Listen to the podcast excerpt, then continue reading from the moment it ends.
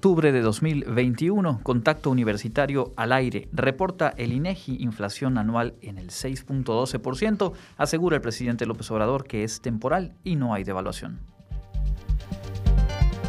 Celebra la Facultad de Medicina el Día del Médico. Entrega reconocimientos en ceremonia realizada esta mañana. Platicaremos con el doctor Manuel Baeza Bacap, distinguido hoy justamente con el reconocimiento a la excelencia académica en la Facultad de Medicina.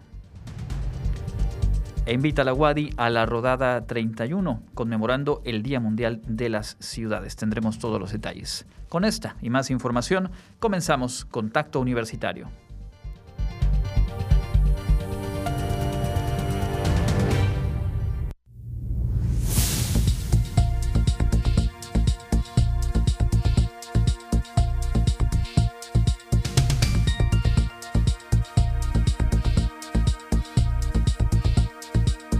Contacto Universitario.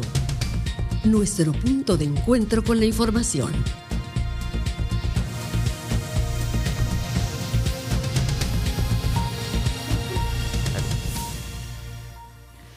Buenas tardes, muy buenas tardes amigas y amigos de Radio Universidad. Qué gusto saludarles en este viernes. Hoy es 22 de octubre de 2021. Tenemos ya lista la información para platicar de lo que ha ocurrido en nuestra casa de estudios y también, por supuesto, en, nuestros entornos. Justamente en el ámbito nacional, el INEGI dio a conocer que la inflación anual se ubica ya en un 6.12%. El presidente López Obrador, en respuesta hoy por la mañana, aseguró que esto se debe a fenómenos mundiales como la reducción de la producción, por lo que se han encarecido alimentos y productos como el maíz y el acero. Otro factor, dijo, es que en Estados Unidos se eh, soltó bastante dinero para reactivar la economía y hay circulante y mucha demanda, lo cual no se corresponde con la oferta. Mencionó que los economistas de la Secretaría de Hacienda aseguran que esto es transitorio y subrayó que no hay una devaluación del peso, dijo el peso va muy bien, ha resistido y resaltó la recuperación de los empleos que se perdieron con la pandemia. Lo que hoy menciona el presidente es que ya hay más trabajadores inscritos en el IMSS de lo que había antes de la pandemia. Sobre este mismo tema es interesante eh, las coincidencias y los contrastes de un documento que ha puesto a circular el Fondo Monetario Internacional. Nigel Chalk, director interno para el hemisferio occidental del FMI, señaló que la escalada en el costo de bienes y servicios en México, por un lado, es inflación importada de los Estados Unidos, pero que también hay una tendencia a la alza por factores internos. Destacó que si bien la inflación es un riesgo a nivel mundial por el cierre de la economía durante el año pasado, México se está recuperando rápidamente después de la pandemia con un crecimiento por encima del 6%. Lo que aquí es muy interesante en cuanto a la generación de empleos es que dice que si bien ha habido una recuperación del empleo, en parte se debe a que se ha ido precarizando. Dice, la calidad del empleo se ha deteriorado, ya que los trabajadores en México parecen haber vuelto a la fuerza laboral con los eh, salarios menores a lo que había antes de la pandemia y también señala el FMI, el Fondo Monetario Internacional, que el subempleo sigue siendo elevado. Sin duda, interesantes apuntes, interesante contrastarlos y tratar de comprender el momento, digamos, desde varios ángulos. Lo cierto es que sí ha habido una recuperación de eh, los empleos y la economía. El tema es que sigue estando, por supuesto, por abajo de lo que se necesita para fortalecer verdaderamente al país. Regresaremos sobre otros temas nacionales un poco más adelante.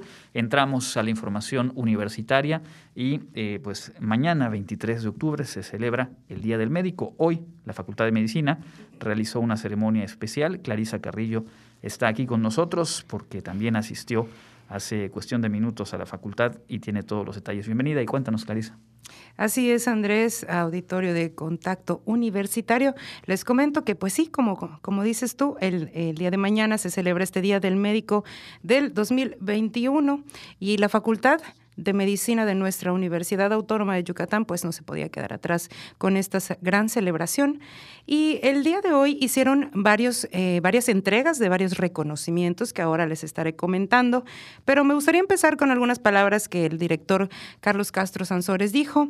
El día de hoy, pues dio un, dio un sentido mensaje y comentó que pues resienten y todos resentimos en la universidad y en y, el, y en general, ¿no? El gran vacío que dejan todos pues los compañeros caídos en la universidad y en, en eh, todo el público a causa de la pandemia provocada por la COVID-19 y que pues extrañaremos a todos los seres humanos que se distinguieron por su valor, profesionalismo y entrega. Por eso, el día de hoy, además de conmemorar el Día que es mañana, se debe de reconocer y honrar a todos aquellos que se dedicaron con verdadera vocación a devolverles la salud a quienes lo necesitan, a todos aquellos que están atendiendo a nuestros familiares, a nuestros amigos o conocidos sin importar la fatiga, el cansancio y el miedo. Y es que pues los médicos han hecho una labor incansable eh, durante estos ya casi dos años, ¿no? Que tenemos de por la pandemia del COVID-19 y es un gran gran día para festejar, ¿no? Pues vamos a escuchar un poquito de lo que nos dijo en este día el director de la Facultad de Medicina, Carlos Castro Sansores. Hoy, cuando la salud es el bien más preciado que tenemos, debemos de sentirnos dichosos, orgullosos y agradecidos con la vida de haber elegido la profesión que ejercemos. Porque hoy ante la pandemia ocasionada por un virus. Los médicos son los que se encuentran al frente. Los médicos son los que dan la cara ante la crisis. Los médicos son los que dan más de sí, sacrificando el sueño, el descanso, la familia y a veces hasta la vida para devolver la salud a sus pacientes. Escuchábamos lo, parte del mensaje del director de la Facultad de Medicina, el doctor Carlos Castro Sansores, justamente hoy, hace unos minutos, en la ceremonia eh, conmemorativa por el Día del Médico. Y pues eh, Clarisa también estuvo ahí presente encabezando la ceremonia, el rector de nuestra universidad. Así es, el rector José de Jesús Williams también dedicó unas palabras para todos los médicos de la universidad y de todo el estado. Comentó que hoy, más que nunca, nuestro país pues necesita médicos comprometidos, bien preparados, con un fuerte sentido humanista y con un alto nivel de responsabilidad social pues en esta, la Casa de Estudios, la Facultad de Medicina de la Universidad Autónoma de Yucatán, todos los días se esfuerzan por lograrlo. También agradeció a cada uno de los médicos que se encuentran en la primera línea de acción, en especial en esta pandemia. Vamos a escuchar lo que nos dice el rector de la UADI. Quiero iniciar con un agradecimiento por la labor que han realizado las y los doctores, obviamente no solamente en este contexto que nos está tocando vivir de la pandemia, sino el compromiso que implica la carrera y implica un compromiso porque se deposita en las manos de ustedes lo más importante del ser humano que es la salud pues ahí está lo que el rector José Jesús Williams eh, compartió en esta ceremonia, en la que, como también eh, hicimos saber en días pasados, se entregaron reconocimientos pues para destacar la labor de médicos a través del tiempo, Clarisa, y justamente hoy se les hizo entrega de estos reconocimientos. Así es, Andrés. Se hizo entrega primeramente de reconocimientos a médicos de la generación de 1965-1971. En esta ocasión fueron 35 los egresados en su momento, que pues por cuestiones de pandemia, solo asistieron o fue por representación dos médicos que fueron el doctor José Alonso Novelo Baeza y el doctor Osvaldo Guzmán Molina, quienes recibieron en representación de todos estos 35 doctores, pues el reconocimiento de su generación. También Tradicionalmente, el Colegio de Médicos de Yucatán, en conjunto con la Facultad de Medicina, hace un reconocimiento por medio de la medalla doctores Eduardo y Antonio Laviada Arrigunaga. Esta, en esta ocasión fue para el doctor Raúl Alfredo Marín Rufino, quien se destaca en el campo de la gineco-obstetricia. Y por último, hicieron entrega del reconocimiento a la excelencia académica por parte de la Facultad de Medicina al doctor Manuel Antonio Baeza Bacab, quien es inmunólogo y quien, por supuesto, en unos momentos escucharemos la entrevista que hiciste con él. Así es, vamos a platicar con él y nos va a compartir su sentir, pues eh, después de haber recibido este reconocimiento a una trayectoria docente, pero al final lo que a todos y a todas nos, nos interesa es valorar, reconocer hoy por hoy la labor de quienes han elegido esta vocación de la medicina. ¿Algo más que quieras agregar? Pues eh, una ceremonia muy emotiva, muy linda, muy respetuosa porque se recordó a los médicos que pues ya se nos adelantaron, ya sea por salud o por causa de la, de la pandemia, ¿no? Pero eh, eh, sin duda, trabajo excelente que realizan estos médicos, en especial pues en estos tiempos, ¿no? Y a celebrar no solo el día de mañana, sino todos los días a estos doctores incansables e imparables. Así es. Muchas gracias, Clarisa, por la información. También sobre este tema, eh, Jensi Martínez preparó una nota acerca de las motivaciones que pueden tener o que tienen las y los jóvenes que eligen la medicina como profesión. Aunque el alumnado cuente con los medios necesarios para seguir las clases, el alejamiento de la escuela como espacio de desarrollo del estudiante y la mayor presencia del ámbito familiar dificulta la conexión del alumnado con la escuela. Si antes del cierre de las aulas se analizaba que la falta de recursos en los centros dificultaba la atención a los estudiantes más vulnerables, ahora este reclamo debe ser mucho mayor. Sobre esto nos platica el estudiante de la Facultad de Medicina, Raúl Moguel Canto. Y nosotros, pues como estudiantes, el hecho de quedarnos en casa con plataformas digitales, que ya no podíamos convivir entre nosotros, porque es lo bonito de la universidad, el hecho de poder convivir con tus compañeros, del poder salir a tomar una clase, ir a desayunar, ir a platicar después de, pues en los intermedios entre cada una de las clases. Y fue un gran impacto el hecho de, pues ahora tener una clase en línea, que estés sentado dos horas ahí frente a una computadora que termina y pues darte cuenta que estás solo que pues no es lo misma interacción el hecho de que estés en un salón de clases, que voltees a ver y te rías con alguien, a pues que estés viendo la pantalla sin cámara, sin ver a tus compañeros, sin nada. Sí fue algo que nos impactó mucho. Compartió que con la pandemia sus prácticas profesionales se han visto afectadas y todo dio un cambio radical. A mi generación pues sí, pues fue algo que nos impactó mucho porque en la licenciatura pues tenemos cinco años escolarizados, de los cuales tercero, cuarto y quinto son nuestros años de práctica clínica en los hospitales. Y pues por la pandemia no hemos podido regresar, hasta el momento no hemos podido ir a campos clínicos. Nos encontramos a unos meses de iniciar nuestro internado rotatorio pregrado y pues seguimos con la incertidumbre de pues qué será del hospital, no lo hemos conocido, hemos perdido por así decirlo, esta experiencia, que no se compara con nada. El hecho de leer un libro nunca se va a comparar con el pararte, el hacer las cosas, el estar frente a un paciente, el atenderlo, el escucharlo, el empatizar con él o con ella, no va a ser lo mismo nunca.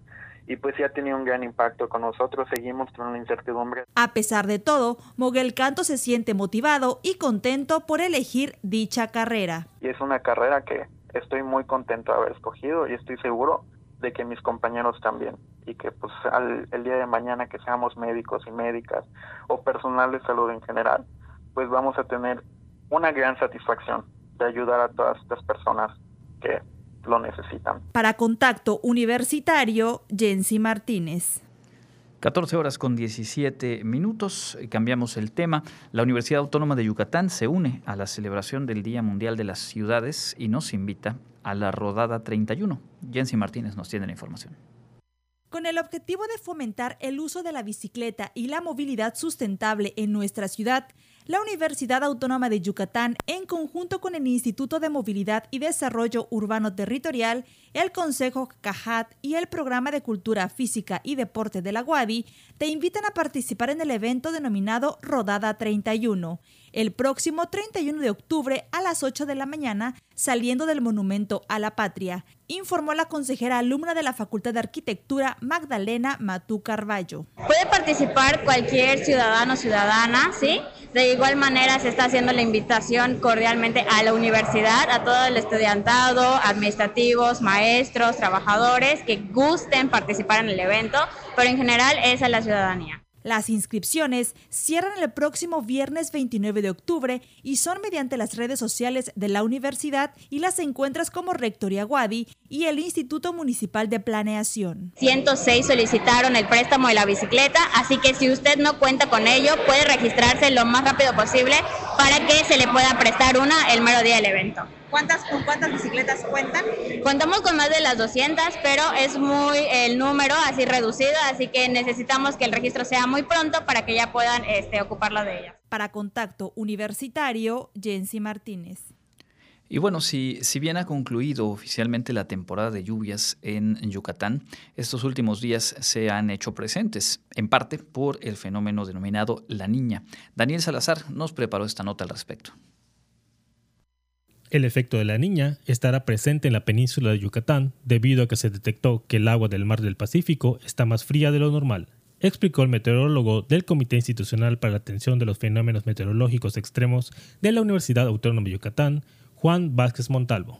Provocó un aumento en la cantidad de ciclones tropicales a formarse y también provoca un aumento en la cantidad de lluvia que pueda caer en un momento dado en las diferentes zonas, ¿no? Hay que recordar que para nosotros en el hemisferio norte y en la zona del Atlántico, Golfo de México y Mar Caribe, que es donde afecta sobre todo la niña, tenemos todavía mes y medio para que termine la temporada de ciclones tropicales, por lo que esperamos que en este mes y medio pues haya actividad por encima de lo normal. Para el estado de Yucatán, aún existe la posibilidad de un ciclón a fines de octubre o principios de noviembre, cuando ya termina la temporada de estos fenómenos naturales en la zona.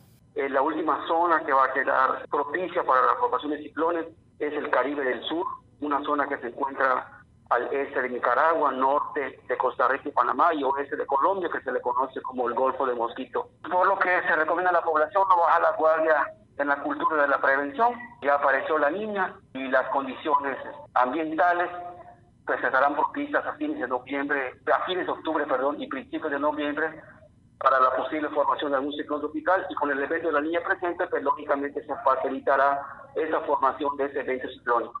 Oficialmente, la temporada intensa de huracanes terminó el 15 de octubre, así como la temporada de lluvias que igual ha concluido. Pero debido al efecto de la niña, se espera que continúen las lluvias en estos días. La presencia de la niña tiene algo que ver en todo esto que está pasando. La temporada de, de ciclones tropicales se va a alargar un poco más más activa de lo normal, arriba del promedio para el mes de noviembre. Eh, ya debería ir decayendo la actividad de, ciclones, pero con la presencia de la nieve, pues, seguramente se va a mantener arriba del promedio la actividad, ¿no? El llamado a la ciudadanía es que continúen alertas ante la información de los medios oficiales sobre estos fenómenos naturales. Para Contacto Universitario, Daniel Salazar.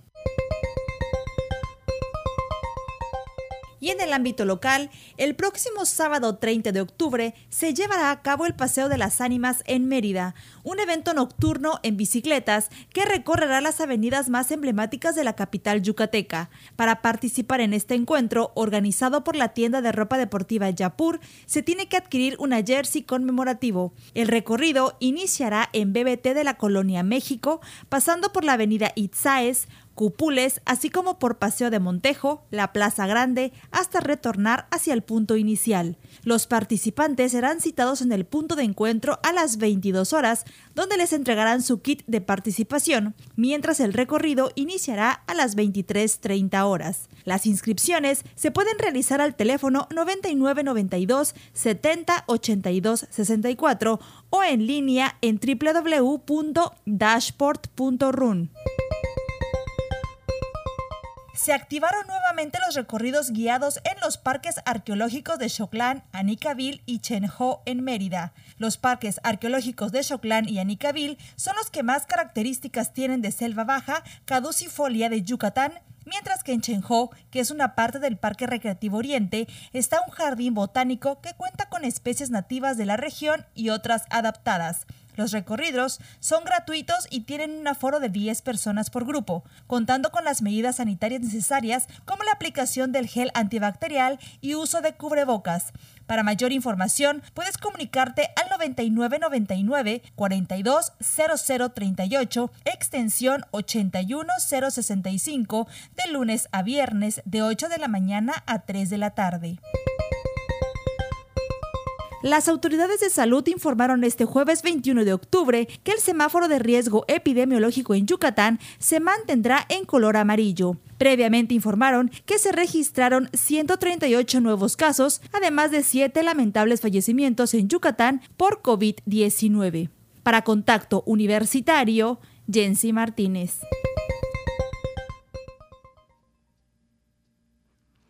Continuamos cuando son las 14 horas con 24 minutos. Revisamos lo más relevante de la información nacional.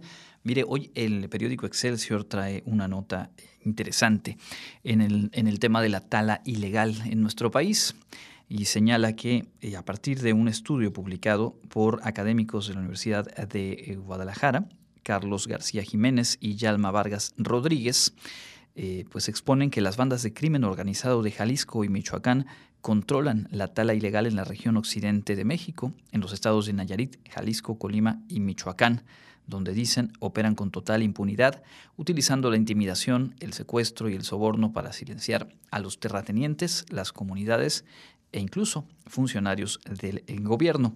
El estudio denominado Gobierno Pasivo, Crimen Organizado y Deforestación, el caso del occidente de México, Señala también que las autoridades federales y estatales han permitido la tala ilegal y la continua degradación de los bosques, que no se detiene ni siquiera en la temporada de incendios forestales. La investigación establece que entre 2017 y 2019 el 4% de la producción nacional de madera fue extraída ilegalmente tan solo de Talpa de Allende, en Jalisco. Estiman que el 70% de la madera eh, en México carece de permisos de extracción. Un tema al que ojalá se le pusiera mayor atención y que seguramente se podría documentar con aspectos similar más allá de esta zona occidente del país. La gobernadora de Chihuahua, Maru Campos, y el secretario de Gobernación, Adán Augusto López, firmaron un acuerdo para poner fin al conflicto de la presa La Boquilla, la cual será liberada la tarde de hoy, después de que ha estado tomada por un año y dos meses. El acuerdo con productores del campo incluye la dotación de agua y apoyos para agricultores y ganaderos de esa región. La gobernadora puntualizó que la presa La Boquilla, administrada por la Conagua y hasta ahora con presencia de policías estatales eh, en custodia, eh, será liberada por parte de pobladores, campesinos y ganaderos, con lo cual se da por terminado el problema del agua.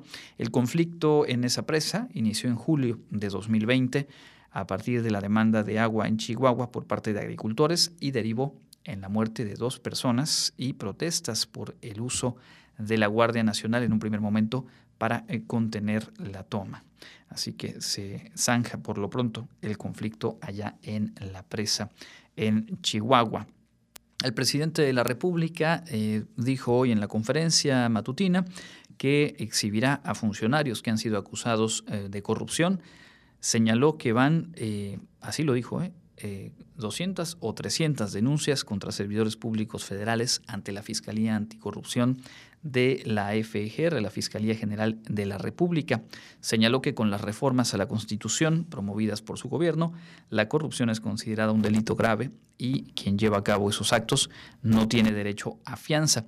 Lo que llama la atención, aunque es también un estilo eh, comunicativo del titular del Ejecutivo Federal, es que no haya una precisión en, en lo que se informa.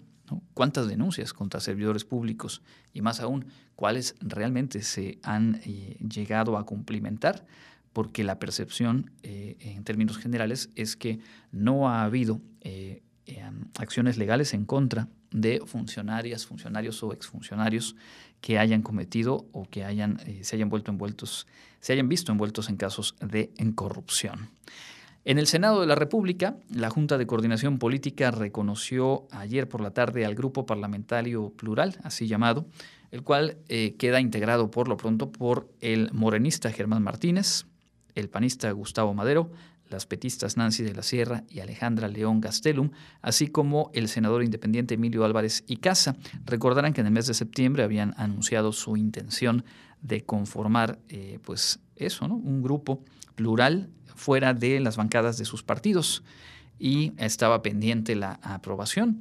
La Junta de Coordinación Política ayer lo hace oficial, aunque aclararon que no podrán acceder a derechos ni prerrogativas que se otorgan a los grupos parlamentarios constituidos y que aunque participe eh, quien quedó como representante de este grupo, el senador Germán Martínez, en los órganos de gobierno, su presencia será como invitado permanente, pero sin derecho a voto en la Junta de Coordinación y en la mesa directiva. Cerramos el bloque de información nacional con pues, la actualización de lo que hubo después de las declaraciones del presidente ayer en torno a la UNAM. Ayer el presidente López Obrador dijo que había perdido su esencia, en que en los gobiernos anteriores se había vuelto defensor a la UNAM del neoliberalismo y había fomentado el pensamiento individualista. Ante ello, académicos y líderes de la oposición pues, salieron a espacios públicos en defensa de eh, la UNAM. Un grupo de académicos difundió un documento rechazando tajantemente las declaraciones, en tanto que en redes sociales se difundieron mensajes de apoyo con el hashtag con la UNAM no. Los líderes del PRI, del PRD y la senadora Kenia López del PAN también por su parte salieron en defensa de la UNAM y a criticar lo dicho por el presidente. Hoy por la mañana volvió sobre el tema. El presidente López Obrador lamentó que la UNAM eh, se haya derechizado, dijo, como sucedió en los últimos tiempos, y señaló que todas las instituciones de educación superior fueron sometidas al pensamiento neoliberal. Ayer en su columna eh, en, en video, el periodista Julio Hernández López decía, aquí lo que no se entiende es cuál es el motivo, cuál es la utilidad de sacudir, de meter ruido en este tema, que por supuesto tiene muchas aristas. Y hoy el presidente dijo que no actúa de mala fe, pero afirmó que sí se requiere una sacudida, que es una gran universidad, pero que no estuvieron a la altura de las circunstancias. Por lo tanto, seguramente habrá más de este tema el fin de semana y por ahí también la próxima. Cerramos este bloque, vamos a ir a nuestra pausa antes de ello, por supuesto, tenemos la información del clima hoy en voz de nuestra compañera Luciana Chan Córdoba.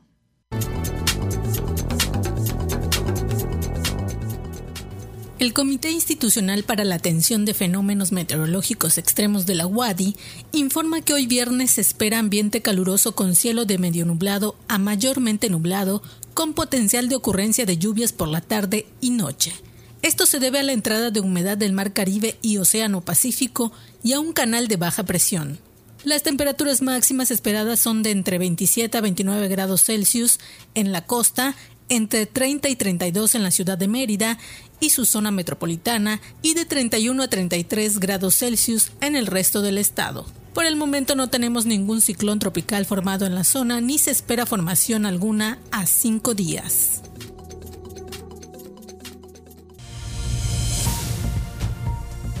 Contacto Universitario, nuestro servicio informativo en radio.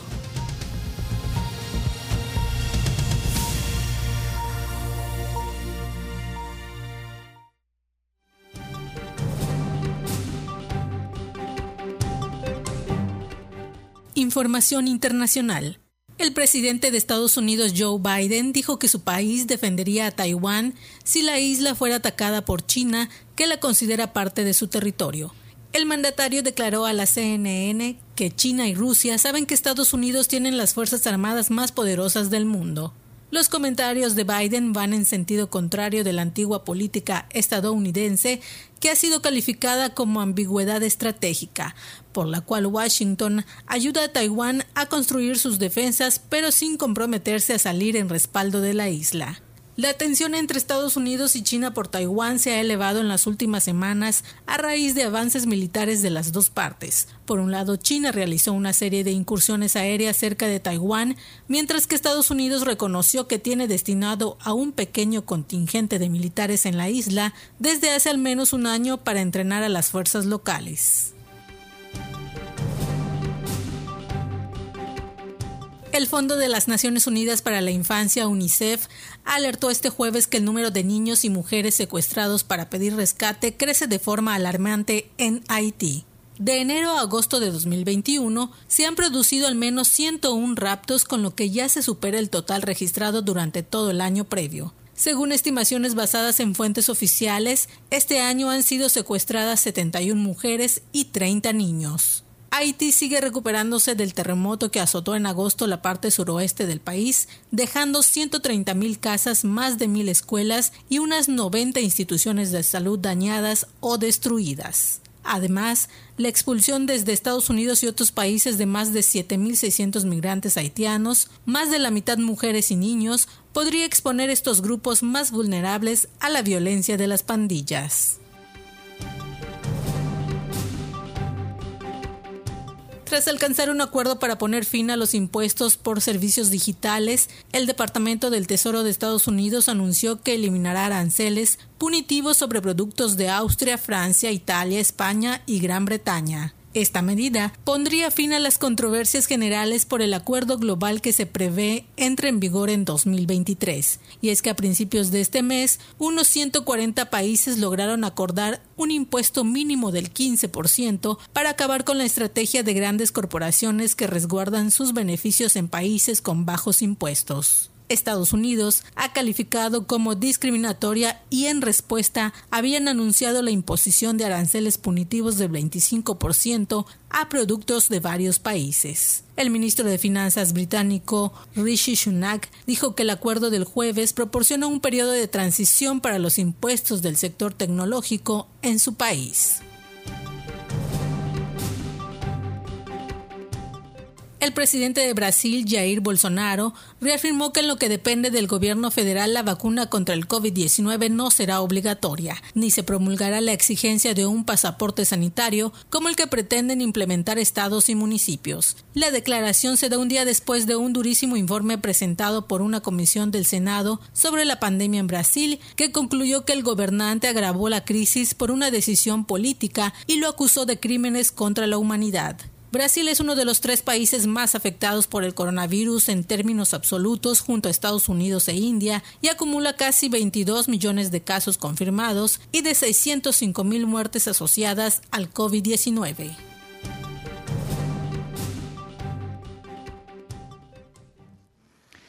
Son las 14 eh, horas, 14 eh, horas eh, con 37 minutos. Continuamos con la información en contacto universitario.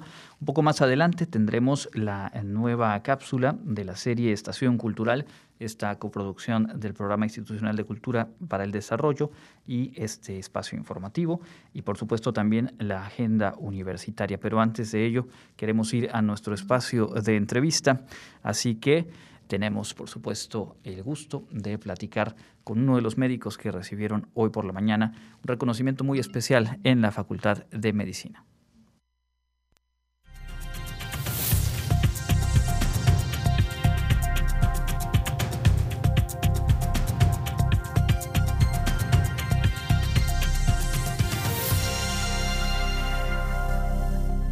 Estamos ya en el espacio de entrevista y como habíamos dicho desde el inicio del programa, hoy nos da mucho gusto poder enlazarnos vía telefónica con el doctor Manuel Baeza Bacab, especialista en inmunología clínica y alergias y hoy recipiendario del reconocimiento a la excelencia académica de la Facultad de Medicina. Antes que nada, gracias por este tiempo y muchas felicidades por este reconocimiento, doctor. Muchas gracias. ¿Cuántos años ha dedicado a la docencia en, en la Facultad de Medicina de nuestra universidad? Me jubilé en el 2020, terminando el mes de febrero, después de haber trabajado 30 años en la Facultad de Medicina. Poco más de 30 años, pues, de laborar en la Facultad de Medicina. También me tocó laborar un tiempo en el Centro de Investigaciones Regionales Dr. Hideo Noguchi y también tener alguna función administrativa dentro de lo que fue el organigrama del rector eh, Daje en su segundo periodo en la unidad de investigación y posgrado. Cuando una persona elige una carrera a la cual dedicarse, hay diferentes motivaciones. ¿Cuándo recuerda usted haber elegido la vocación de ser médico? Yo creo que esto para mi generación y para muchas de las generaciones anteriores es algo que uno tenía que decidir cuando estaba uno en la escuela preparatoria, porque hasta hace algunos años uno tenía que escoger el último año de la preparatoria, que era una especialidad y si uno elegía hacer la, la, especialización de biológicas, era porque uno tenía que irse a estudiar medicina, eh, odontología, eh, que eran las, las carreras relacionadas en ese tiempo, ¿no? cuando uno tomaba esas decisiones tenía de alrededor de 16 o 17 años. No estoy muy cierto de cuáles fueron las motivaciones, como para decirte yo siempre quise ser médico, no. Yo creo que la, la, la profesión me atrajo en ese tiempo. Hicimos la especialización de, biológicas en la escuela preparatoria. En aquel entonces era la única escuela preparatoria que tenía la Universidad de Yucatán. Y eh, bueno, al término de la, de la preparatoria entramos a la Facultad de Medicina para completar los estudios. Terminamos, terminamos mi generación el servicio social en 1980, internado lo habíamos hecho un año antes. Terminada la, la carrera, pues en aquel entonces eh, presentamos el examen nacional para entrar a las especialidades. Aprobé el, examen en la primera oportunidad. Realicé este primer año de residencia rotatoria en el Hospital General de Chetumal.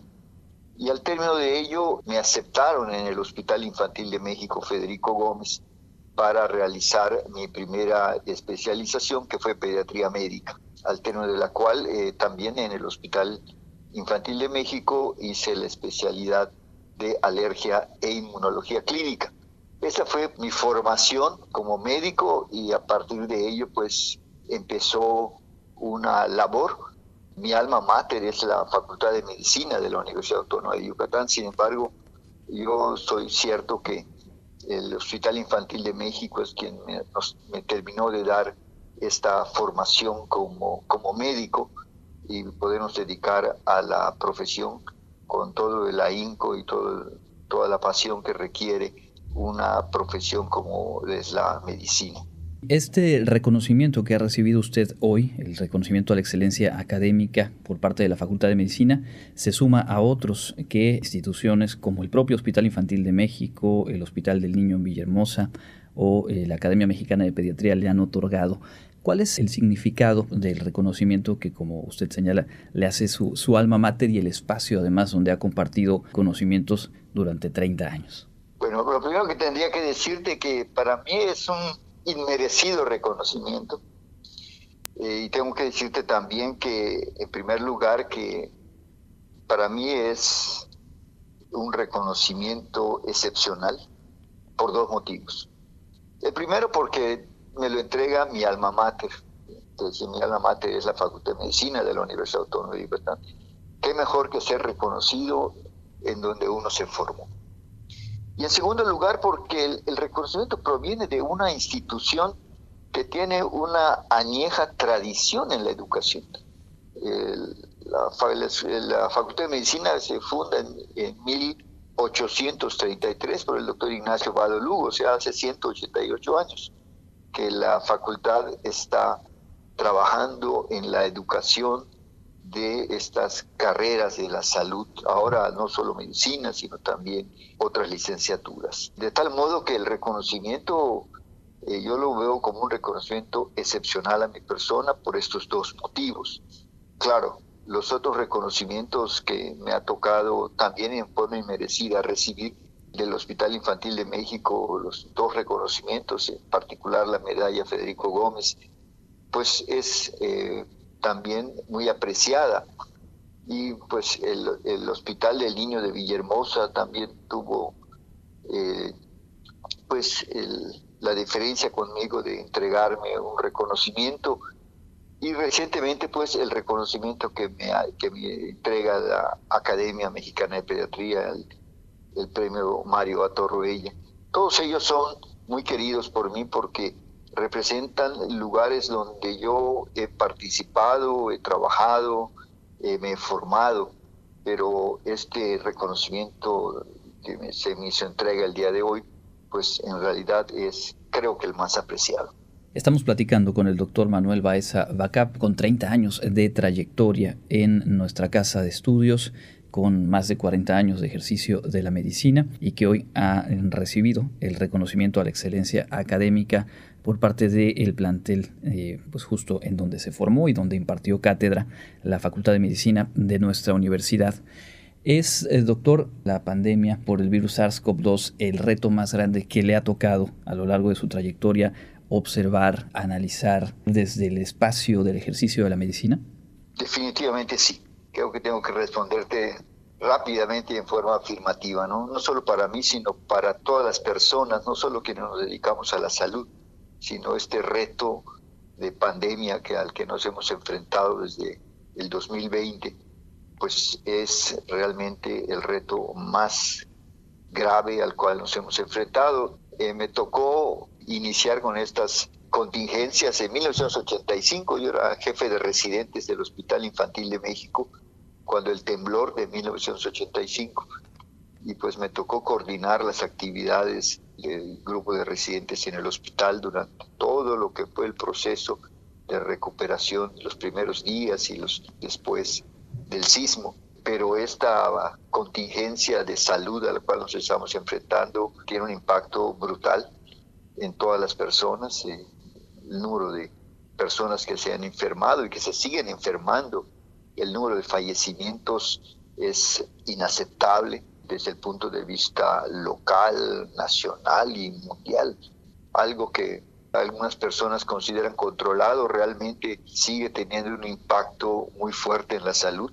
Vemos como cada día nuestro país y otros países reportan elevaciones en el número de contagios, en el número de muertos, etcétera. A pesar de que contamos ya con una vacuna generada en un tiempo récord, nunca en la historia de la humanidad se había producido una, una vacuna eh, tan rápidamente y con una tecnología que por primera vez se, utiliza, se utiliza en los, en los seres humanos. Sin embargo, esta, esta rapidez con la cual se generó, pues nos habla del el desarrollo que tiene la tecnología actualmente, de las capacidades de los centros de investigación para hacerlo. Y pues hoy tenemos una vacuna que nos permite pues empezar a controlar la enfermedad y, y eliminarla del planeta. Eh, sabemos que las vacunas son eh, la única herramienta que nos pueden ayudar a eliminar una enfermedad. Hay que recordar que eh, el azote que tuvo la viruela durante siglos solo se logró erradicar a partir de que se empezó precisamente la vacuna, que y también podemos hablar de la poliomielitis, otra enfermedad que se ha erradicado gracias a la inmunización. México fue un actor muy importante en la generación de la vacuna. El doctor Ramos Álvarez eh, era colaborador del doctor eh, Sabin cuando se genera la vacuna. México participa entonces en la, en la elaboración de esa vacuna y en la eliminación de la enfermedad. Yo creo que algo así tiene que ocurrir con esta pandemia de, de COVID-19 provocada por SARS-CoV-2. Necesitamos incrementar las inmunizaciones, necesitamos multiplicar las revacunaciones, no solamente tienen que vacunarse los adultos o los adultos jóvenes, también tienen que vacunarse los adolescentes, tienen que vacunarse los niños desde las primeras etapas de su vida, porque pueden enfermarse y pueden fallecer, tal vez no en el número que ocurre en los adultos, pero si una muerte puede ser prevenida por una inmunización, esa vacuna debe de administrarse, tenemos la obligación de administrarla. Vamos a lograr el control cuando la mayor parte de la población se haya vacunado. Hay que insistir en que las personas que están vacunadas tienen mucho menor riesgo de tener una enfermedad grave. Algunos estudios señalan que los vacunados solamente van a desarrollar enfermedad grave entre el 5 y el 10%. Y que de ellos, de este 10 a 5%, también pues un 10% puede fallecer. O sea, ¿existen personas vacunadas que fallecen? Sí ¿Es un número mínimo? Sí. ¿La vacuna evita que nosotros tengamos formas graves y fallecimiento? Sí. Pero además la vacuna nos va a permitir eliminar la enfermedad y salir adelante. ¿Cuándo lo vamos a lograr? No creo que esto vaya a suceder en unos cuantos meses. La historia de la eliminación de enfermedades, si la revisamos a través de las vacunaciones, se lleva muchos años.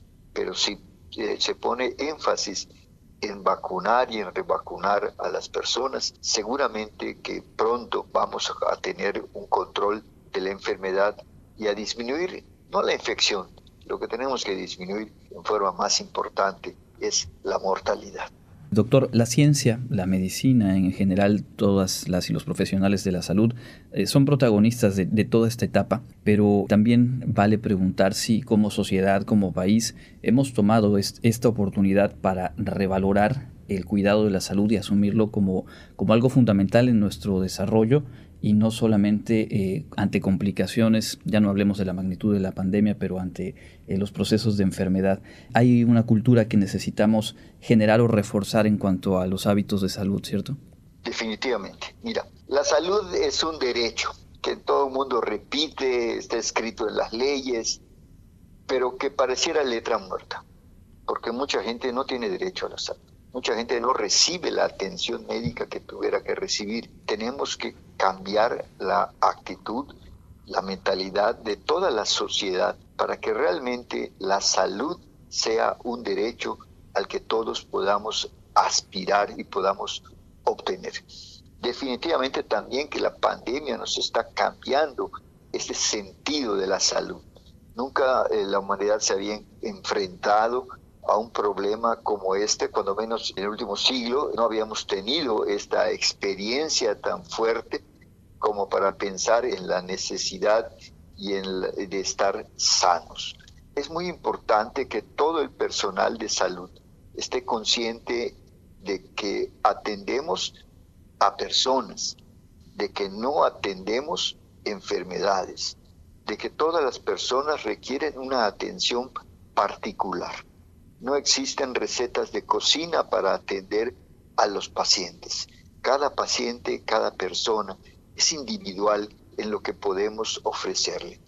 Muchos pacientes lo único que están buscando es quién puede escucharlos y quién puede darles una palmada en el hombro y decirle que todo está bien. A veces eso es suficiente para que nuestro paciente deje de tener la sensación de estar enfermo. Hay enfermedades del alma, no solamente hay enfermedades del cuerpo. Y tenemos nosotros como médicos que reconocer, que atender y que brindar a cada uno de los pacientes una atención personal de acuerdo a lo que cada uno vaya necesitando.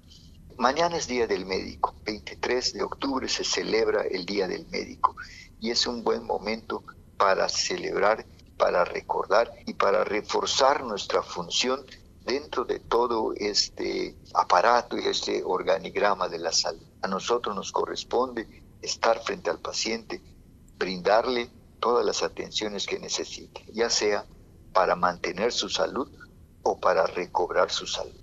También creo que es un buen momento para recordar que dentro de las personas que han fallecido por COVID-19 también se encuentran los médicos, también se encuentra el personal de salud. Todos estos, eh, todo ese personal que se sacrificó en atender a los pacientes y que, y que perdió la vida por atenderlos deben de ser reconocidos. Todos y cada uno de ellos no solo somos, no solo son médicos, también hay enfermeras, hay odontólogos, hay personal administrativo que trabajaba en los hospitales y que falleció en su área de trabajo por tratar de ayudar a resolver esta pandemia que nos ha afectado desde hace más de un año. Sin duda, nos deja muchas reflexiones lo que hemos platicado con usted, doctor. Le agradecemos mucho, reconocemos y nos sumamos a, a, este, a este homenaje, a su recorrido en la formación desde la Facultad de Medicina y por supuesto en el ejercicio de esta disciplina. ¿Hay algo más que quisiera agregar? Agradecer al comité evaluador que tuvo a bien darle un, valor a mi trabajo para recibir este reconocimiento. También agradecer al doctor Adolfo Palma, el presidente del Colegio de Pediatría del Estado de Yucatán, la propuesta que hizo a mi favor, pero sobre todo eh, agradecer a la Facultad de Medicina y a la Universidad Autónoma de Yucatán la formación que recibí dentro de sus aulas y la posibilidad de haber trabajado y tener la oportunidad de participar en el desarrollo y en la formación de muchas generaciones de jóvenes médicos. Muchas gracias. Es el doctor Manuel Baeza Bacab. Enhorabuena de nueva cuenta por este reconocimiento y sobre todo por lo que eh, ha dejado a lo largo de 30 años de ser formador de profesionales de la medicina en nuestra universidad. Nosotros continuamos con más en Contacto Universitario. Estación Cultural.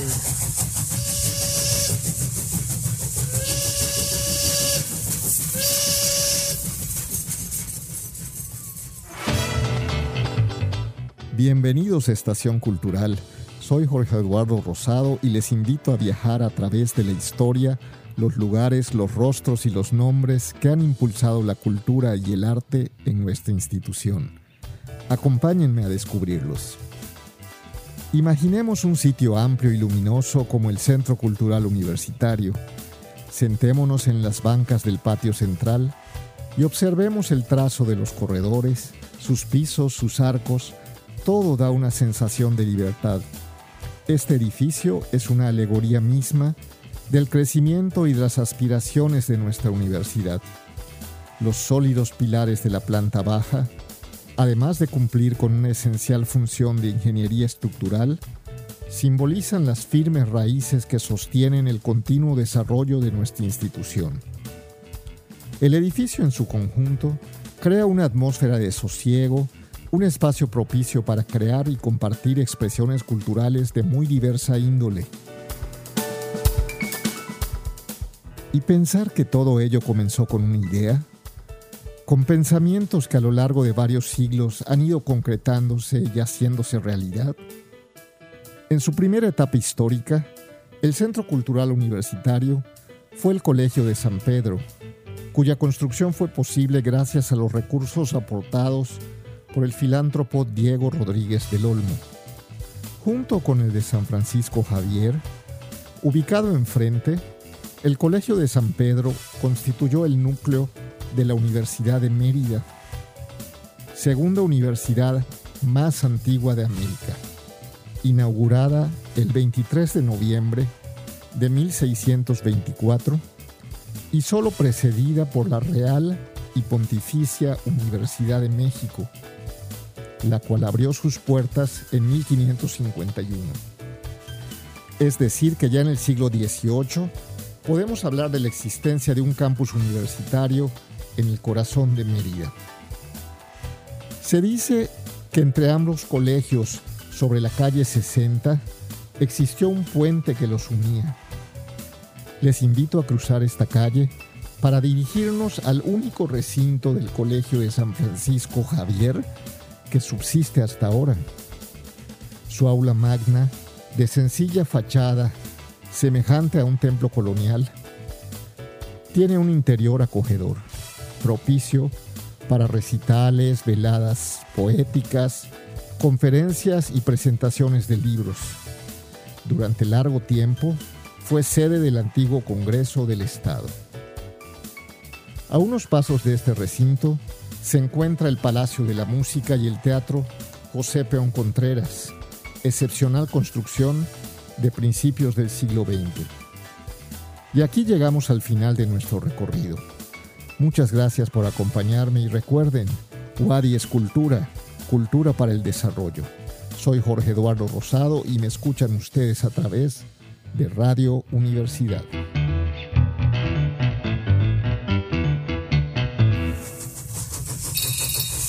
Estación Cultural.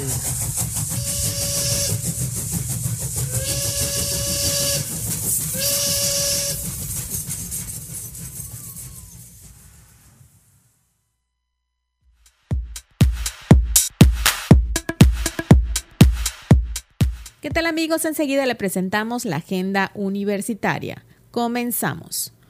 En la UADI la palabra nos une.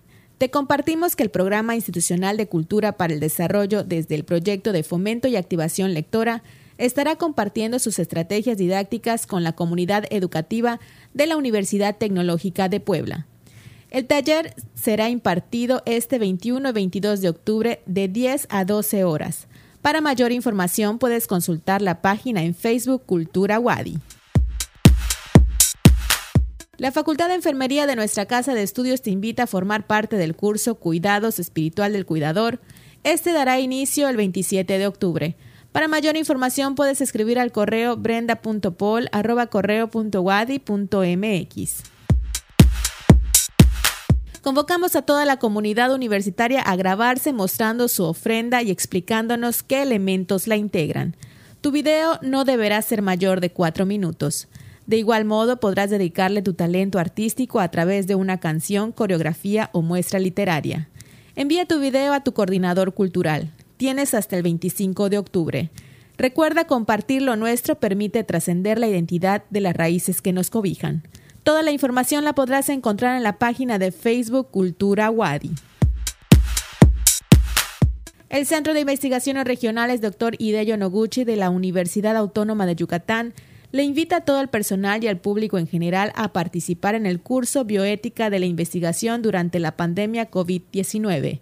Será impartido por el doctor Fernando Andrade Narváez, profesor titular y coordinador del curso, del 8 de noviembre de 2021 al 17 de enero de 2022. Si quieres más información, puedes escribir a correo.wadi.mx. A todo el personal académico, administrativo y manual de cualquier dependencia universitaria, les invitamos a participar en el curso Word Avanzado. Para mayor información puedes escribir a capacitación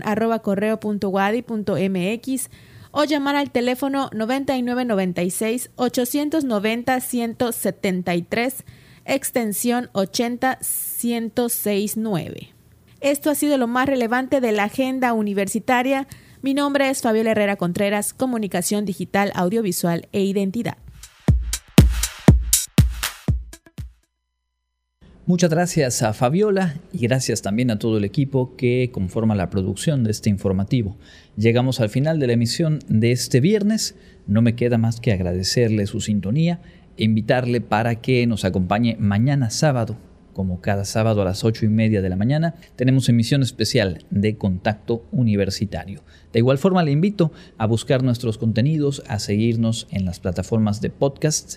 Busque usted Contacto Universitario Wadi para recuperar cada una de nuestras emisiones, las entrevistas, el contenido que le compartimos aquí cada mañana y cada tarde Contacto Universitario Wadi, disponible en Spotify, en Apple Podcast, en Google Podcast, Anchor FM, en Breaker y en Radio Public. Cualquier plataforma que usted utilice para podcast, busque Contacto Universitario Wadi, nos va a dar mucho gusto acompañarle también por esa vía. Me despido, mi nombre es Andrés Tinoco, le agradezco nuevamente y le invito a que se quede en las frecuencias de Radio Universidad. Que tenga un excelente fin de semana y nos escuchamos la próxima. Contacto Universitario, nuestro punto de encuentro con la información. Una producción de la Coordinación de Comunicación Institucional de la Universidad Autónoma de Yucatán.